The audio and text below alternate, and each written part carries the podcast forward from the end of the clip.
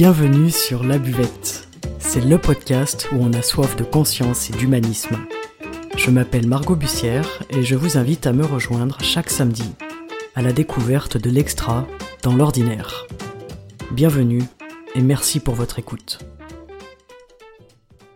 Découvrons ensemble le jeûne intermittent. Qu'est-ce que la pratique du jeûne? Particulièrement, ici nous allons parler du jeûne intermittent. Jeûner, c'est tout simplement ne plus apporter de nourriture à notre organisme, donc ne plus lui fournir de sucre. Ainsi, cet organisme magnifique va aller chercher l'énergie dont il a besoin à l'intérieur de notre corps, en transformant et en brûlant plusieurs composantes différentes, principalement les graisses stockées au préalable. Pourquoi jeûner Tout simplement pour soigner notre organisme, notre corps. Le jeûne permet de soigner de nombreuses maladies. Le diabète, l'hypertension, le surpoids, la dépression, les troubles dépressifs, mais également d'autres maladies. Je vous parle du jeûne aujourd'hui car c'est une pratique que j'ai commencée il y a plus de 10 ans. J'effectuais de longs jeûnes de 3 à 5 jours, puis plus tard en grandissant, des jeûnes un petit peu plus longs, autour de 7 jours. Le troisième jour est souvent le plus dur, mais après le quatrième, on n'a plus de sensation de faim et c'est assez incroyable. Je me sentais très bien quand je pratiquais le jeûne et j'ai pris l'habitude de jeûner régulièrement par intermittence. Si vous souhaitez vous lancer dans le jeûne, renseignez-vous bien avant tout sur cette pratique. Des conditions de santé sont recommandées. Si vous souhaitez jeûner ou débuter le jeûne intermittent, faites-le en conscience et sans prendre de risques inutiles. Que se passe-t-il concrètement lorsque l'on jeûne? Je vais essayer de vous décrire les étapes en fonction des heures, afin que vous puissiez vous rendre compte exactement de ce qui se passe dans votre corps lorsque vous le privez de nourriture pendant un certain temps. Dans les 4 premières heures du jeûne, on se sent tout à fait normal, on est en pleine digestion, tout va bien. Les nutriments que l'on a ingérés sont dégradés et absorbés par le sang euh, à travers l'intestin grêle. Donc le taux de sucre dans le sang augmente, car les glucides que l'on a mangés sont transformés en glucose, qui est la molécule du sucre. Notre pancréas sécrète l'insuline, qui permet de faire baisser le taux de sucre dans notre sang. Et donc, à ce moment-là, notre taux d'insuline augmente. Après ces 4 heures, le taux d'insuline baisse à nouveau. Ça peut déclencher une sensation de faim, mais en général, un verre d'eau ou une tisane coupera cette fausse sensation parce qu'en réalité, après 4 heures, nous n'avons pas besoin de manger. Et si nous mangeons, alors que le taux d'insuline vient enfin de retomber à la normale, on va le faire réaugmenter aussitôt. On le sait, le sucre appelle le sucre. Moins on mange et moins on mange sucré et moins on aura envie de manger souvent. Donc l'insuline, elle transporte le glucose vers nos muscles et vers notre foie. Le glucose, c'est une forme d'énergie. Il va être stocké sous forme de glycogène. N'oublions pas non plus que l'insuline, elle gère le métabolisme des graisses, donc elle favorise la formation des graisses et donc elle freine sa combustion. Donc il est très intéressant de faire baisser notre taux d'insuline au maximum. Après 8 heures, notre glycémie revient à la normale également. 8 heures de jeûne, c'est ce que l'on fait à peu près dans une nuit de sommeil. Si on déjeune le matin, on va donc briser notre jeûne à ce moment-là avec le petit déjeuner et en plus souvent apporter une dose de sucre énorme.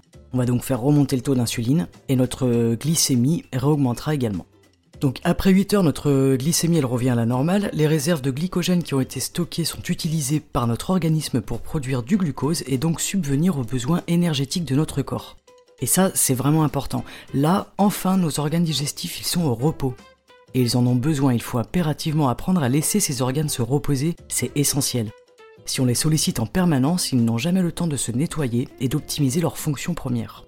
C'est-à-dire que lorsque l'on jeûne uniquement 8 heures et que l'on déjeune le matin surtout des choses sucrées, on ne permet jamais à nos intestins et notre système digestif de se reposer, de se régénérer. Dans notre société, la plupart des gens déjeunent. Le jeûne intermittent commence souvent par l'étape de nous faire sauter le petit déjeuner et de ne manger qu'à midi par exemple. C'est le principe du jeûne en 16-8. On fait 16 heures de jeûne pour 8 heures d'alimentation. On peut faire 20 heures le soir jusqu'à midi du lendemain, et puis à partir de midi jusqu'à 20 heures de la fin de journée, on peut consommer des aliments. Alors, après 10 heures de jeûne, la combustion des graisses peut enfin commencer. Lorsqu'il a épuisé les réserves de glucose, notre organisme va commencer à aller chercher l'énergie dont il a besoin dans nos réserves de graisse. Et ça, c'est super. N'oublions pas que la graisse, elle est faite pour ça. Elle est stockée en vue d'être utilisée si besoin. C'est un mécanisme de survie. Ce qui est intéressant dans cette phase-là, c'est que le corps libère des hormones. Il libère de la testostérone et de l'adrénaline. Elles sont toutes les deux utiles pour brûler les graisses corporelles.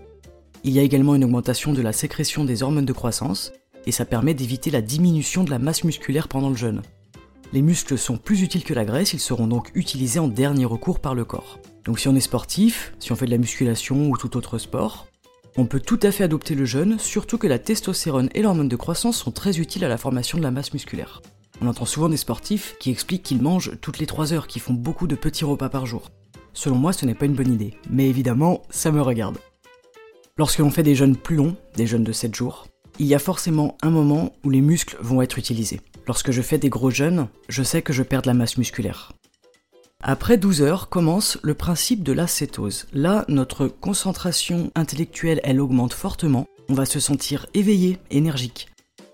La cétose, c'est un état métabolique pendant lequel la graisse va fournir la majeure partie du carburant pour notre corps. Le corps augmente sa production de cétone, ce sont des molécules d'acide gras qui sont utilisées, encore une fois, comme une source d'énergie pour le corps à la place du glucose, qui à ce stade sera épuisé. Les cétones sont importantes pour le cerveau en particulier, elles fournissent l'énergie et elles permettent la réparation des cellules cérébrales, mais surtout elles préviennent des maladies. C'est magique, n'est-ce pas? Après 14 heures débute l'étape de l'autophagie. C'est mon étape préférée, notre organisme tout entier commence à se régénérer, notre système immunitaire se renforce, et le processus de vieillissement est ralenti. C'est génial, non? Notre corps est magique. À travers l'autophagie, l'organisme élimine tous les déchets, c'est comme une sorte de recyclage. Et en fait, les cellules détruites, elles sont transformées en énergie et donc elles sont éliminées. À ce stade-là, de nouvelles cellules se construisent. Elles sont toutes fraîches, toutes neuves, elles sont impeccables. Évidemment, plus la période de jeûne elle sera longue et plus les effets seront importants. Dans le jeûne intermittent, ce sera donc deux heures après cette étape que l'on pourra manger à nouveau. Ça fera environ 16 heures de jeûne. On peut aller jusqu'à 17 heures, on peut aller jusqu'à 18 heures. Chacun fait comme il le sent. C'est surtout ça qui est important, c'est d'écouter son corps, comment on se sent. En conscience, évidemment. Les bienfaits du jeûne sont nombreux. Il y a une sensation physique de bien-être qui est incomparable. Et ça provoque une joie de vivre relativement incroyable. N'oublions pas que le sucre est un dépresseur. Plus on consomme du sucre et moins on sera en forme, moins on aura le moral et plus on risquera de tomber dans des états légèrement dépressifs. Je ne parle pas de dépression chronique évidemment, je vous parle de petits moments d'état dépressif qui nous arrivent à tous. Le jeûne permet également d'apprendre à différencier la faim et l'envie de manger, l'envie de se remplir. La vraie faim, quand on va la sentir, c'est relativement agréable. L'estomac peut brûler un petit peu, on peut avoir des gazouillis, en fait c'est tout simplement qu'il est en train de se nettoyer. C'est très important de le laisser faire. Ce que j'ai mis en œuvre très tôt dans ma vie lorsque j'ai commencé à m'intéresser aux jeunes, c'est de décaler le moment entre la faim et la prise du repas. Parfois, j'étais au travail, j'avais faim à 11h30, et eh bien je me forçais à attendre le plus longtemps possible pour manger. La sensation de faim, elle s'éduque. Si on mange immédiatement lorsqu'on a les informations de la faim qui arrivent, on va éduquer notre corps à avoir en permanence un afflux de sucre et un afflux de nutriments. D'ailleurs, plus on jeûne, moins on a faim. C'est d'ailleurs un des bienfaits que je trouve super. Le jeûne supprime vraiment l'habitude et l'envie de grignoter. Quand on mange, on mange. On se fait un bon repas bien complet, bien équilibré, nourrissant, fait maison, cuisiné, avec des légumes, beaucoup de saveurs. Vous allez d'ailleurs ressentir que votre palais va être décuplé.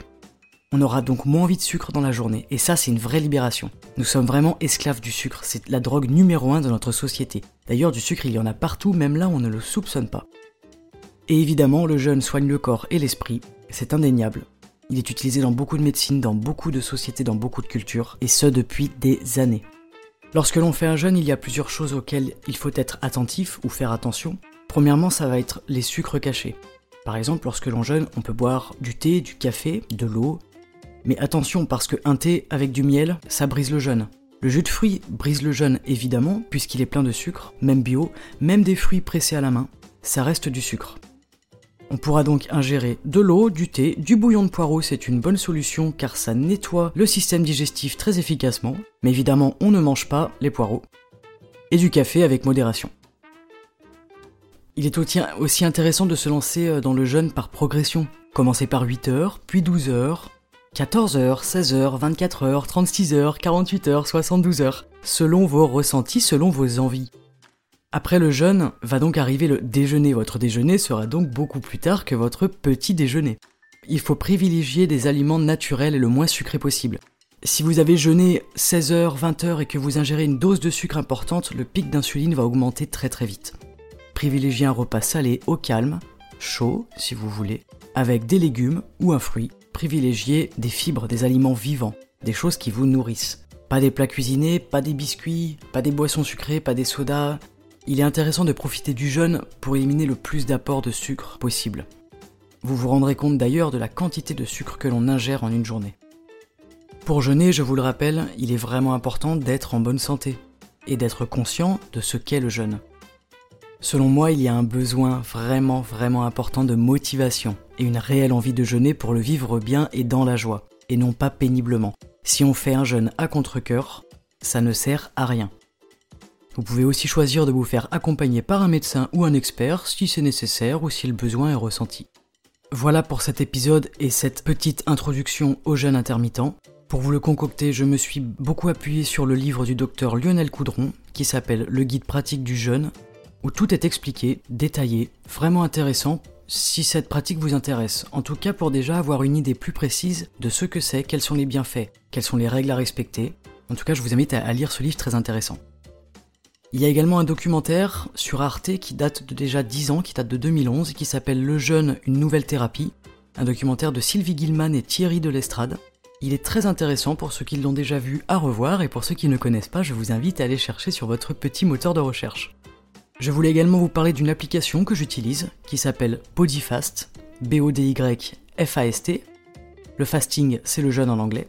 Je l'utilise personnellement cette application, je la trouve très bien, elle est gratuite, tout est très bien expliqué, le suivi est précis et ça aide à réaliser ses premiers pas. Vous êtes nombreux dans mon entourage à me poser des questions sur le jeûne, le jeûne intermittent, il me faudrait plusieurs heures pour en parler en détail, mais en tout cas, soyez curieux, renseignez-vous. Il y a des super livres, il y a des super applications, il y a quelques documentaires. Faites-vous votre opinion, voyez si c'est un programme qui vous conviendrait, et faites ce choix évidemment en conscience. Aujourd'hui, je suis à ma troisième semaine de jeûne intermittent, et pendant que j'enregistre ce podcast, je suis sur une période de 36 heures de jeûne. Je n'ai pas très faim, je me sens un peu fatigué parce que j'ai très mal dormi la nuit dernière, mais sinon tout va bien et j'ai la pêche pour vous faire cet épisode. En tout cas, je vous remercie d'avoir écouté cet épisode sur le jeûne intermittent. J'espère qu'il vous a plu. Si vous avez des questions, n'hésitez pas. Si vous souhaitez que je fasse un deuxième podcast pour expliquer un peu plus précisément, un peu plus en détail le jeûne et le jeûne intermittent, je peux le faire. Je pourrais en faire une dizaine, ce ne serait même pas suffisant, tellement que ce sujet est vaste et intéressant. Soyez curieux, soyez conscients. Retrouvez-moi sur Instagram et Facebook, la buvette-du-bas podcast. Venez soutenir cette chaîne si elle vous plaît. En attendant, restez extraordinaire et à samedi prochain sur la buvette.